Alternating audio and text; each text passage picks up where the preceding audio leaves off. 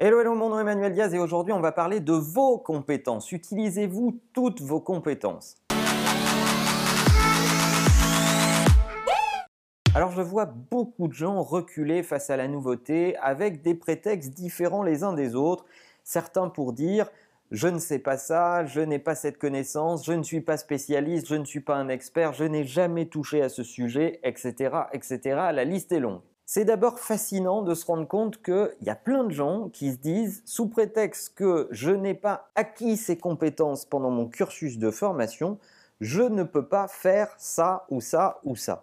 Et ça, mais c'est débile. C'est profondément débile parce que ça part du principe que l'acquisition de connaissances était à une époque et il n'y en a plus aujourd'hui en fait, comme si vous n'étiez plus en situation d'apprendre, alors qu'il n'a jamais été aussi facile d'apprendre tous les jours. Il y a des MOOC online partout.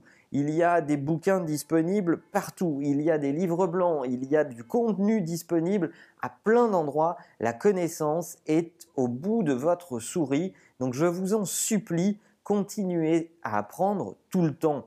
La deuxième chose, c'est que quelles que soient les études que vous avez faites, vous avez tous appris quelque chose. Vous avez tous appris des connaissances à un moment donné, vous avez tous appris des méthodes de raisonnement, vous avez tous euh, acquis une forme de savoir.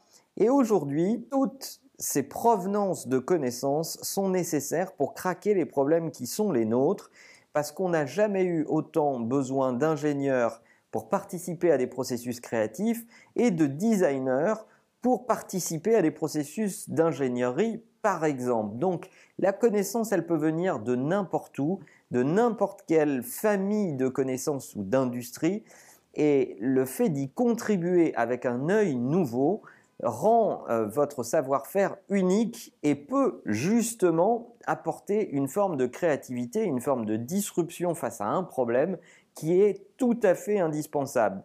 Donc, au lieu de vous dire je ne suis pas dans mon domaine de spécialité, essayez au contraire de vous rappeler de ce que vous avez appris, de vous appuyer sur ce que vous savez et de l'appliquer à la question qui vous est posée. Ça vous rendra unique et ça, c'est franchement indispensable. Ça me fait d'ailleurs penser à Richard Branson qui a appelé son entreprise Virgin principalement pour cette raison. Est-ce que vous savez pourquoi? Eh bien en fait, Virgin s'appelle Virgin parce que Branson ne connaissait rien à son industrie quand il a commencé sa boîte et il a dit Je suis vierge de toute forme de connaissance, je vais donc appeler ma boîte Virgin. Un autre élément, c'est d'être parfaitement conscient de vos connaissances et des limites de vos connaissances parce que c'est ce qui va vous permettre de faire des équipes avec d'autres personnes dans la boîte et de vous dire finalement si j'arrive à combiner qui je suis et ce que je sais avec telle ou telle personne, là on a un cocktail qui est tout à fait unique et qui peut nous permettre d'approcher un problème avec un angle inédit.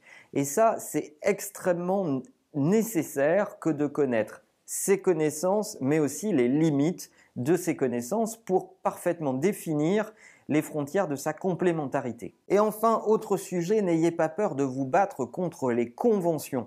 Il y a beaucoup d'entreprises à l'intérieur desquelles on se dit oui, mais euh, j'ai peur que mes collègues réagissent comme ça, ou on a toujours fait comme ça, la phrase qui est insupportable dans tous les raisonnements.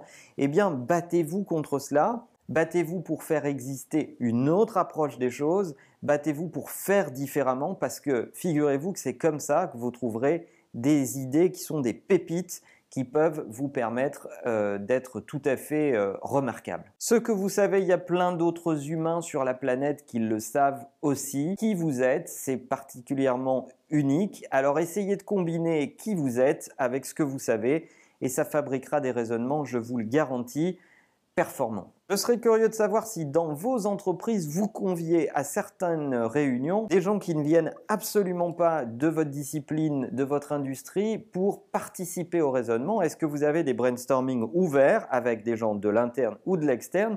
Est-ce que vous procédez comme ça au décalage de point de vue pour essayer de trouver des solutions face à des impasses? Ce sujet m'intéresse particulièrement. Laissez-nous un commentaire. N'oubliez pas de liker la vidéo pour nous encourager sur la chaîne et que la meilleure façon de marcher, c'est de vous abonner. À bientôt.